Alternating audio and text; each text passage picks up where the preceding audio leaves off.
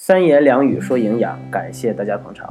我们今天来聊一个话题是素食啊，这个问题呃争议比较多。我们今天来从另外一个角度来看一看这个问题：素食养生是不是你认为的那个样子？前几天我看到了一则新闻，说一位女子长期吃素，导致了维生素 B 十二的严重缺乏，出现了恶性贫血，结果再去买水果的时候晕倒在了水果摊前。虽然最终经过抢救啊，生命是挽回来了，但是这个事儿我觉得给我们敲响了一个素食的警钟。可能你身边也正有人在进行素食的这种行为，但是于然老师在这里要说的是，素食真的不是你认为的那个健康的样子。我有的时候也和身边的一些素食朋友聊天，他们会和你讲很多有关吃了素之后的非常积极的感受，例如他们会告诉你。他们的身体变得非常的轻松，精神变得很愉悦啊！曾经的一些身体体检时候的一些不健康指标也回归到了健康的状态。然后他们还会告诉你，国外素食有多么多么的流行。的确，我相信我这些朋友讲的都是他们真真实实的自身的感受。不过，如果理性思考一下，我们说，有时自身的感受未必反映的是真正正确的事情。哎。自身的感受未必反映的是真正正确的事情，因为素食群体在整个的大人群当中，它是一个小众的群体，而素食这种行为很多时候，它是通过相互推荐进行一种传播的，因此这种小众群体就很容易形成一种呃特殊的文化氛围。啊，当然我并不是说这种文化氛围是不对的啊，我是说它容易形成这种文化氛围。所以，一个素食者如果处在这样的一个环境当中，自然会推崇素食；或者是一个普通人在这种环境当中时间长了，他也会啊接触到这种素食。那这和企业文化其实它是一个道理啊。另外呢，我们说素食它的一些积极的，给我们身体会带来一些积极的地方在哪里呢？就是素食它的确会给人带来一些不太一样的感受。啊，这种感受就像饥饿感，我相信大家都有过啊。饥饿感啊，要比普通的膳食要来得快。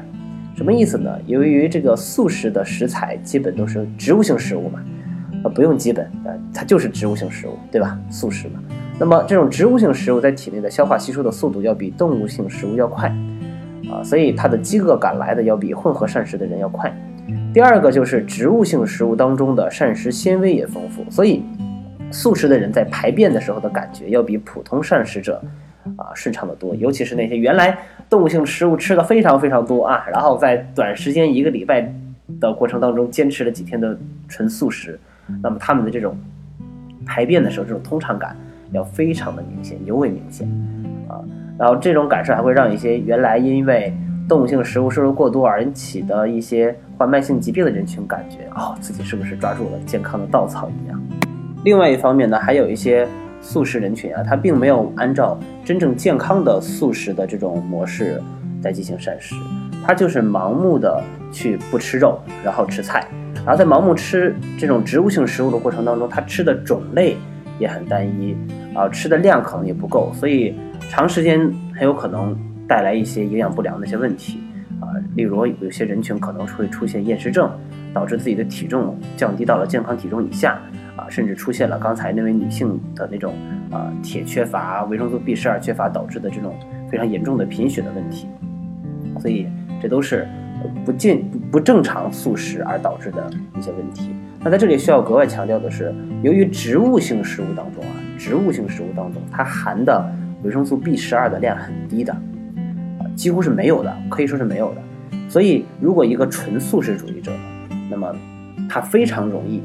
导致这种维生素 B 十二缺乏，那维生素 B 十二缺乏会有什么后果呢？就是开篇的时候讲到了那位女子，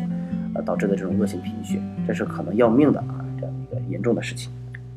好，呃，那么如果呃我们对素食有诉求啊，这个你选择什么样的膳食模式是真的是个人的自由，我们没有任何人可以干涉。如果你真有素食的诉求，我们建议你有几个膳食原则需要注意一下。那么第一个。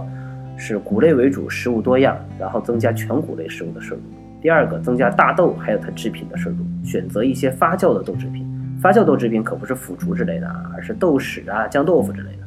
豆腐乳什么的。那么第三个，常吃坚果、海藻和菌类。海藻和菌类能够提供一些维生素 B 十二，尤其是海藻。那再一个就是吃蔬菜水果要充足，合理选择烹调油。那么以上这些就是给大家提供的素食饮食行为当中的五条建议，希望大家希望各位素食人群能够因此而让自己的素食行为更加健康。好的，朋友们，我们今天的素食这一个问题就聊到这里。如果你想关注更多的营养知识，你可以在微信公众号当中搜索“三言两语 FM”。就可以关注到我，也或者是你直接就输入“三言两语”这四个字也可以。良是余粮的良，良好的良。好的，朋友们，我们下期再见，拜了个拜。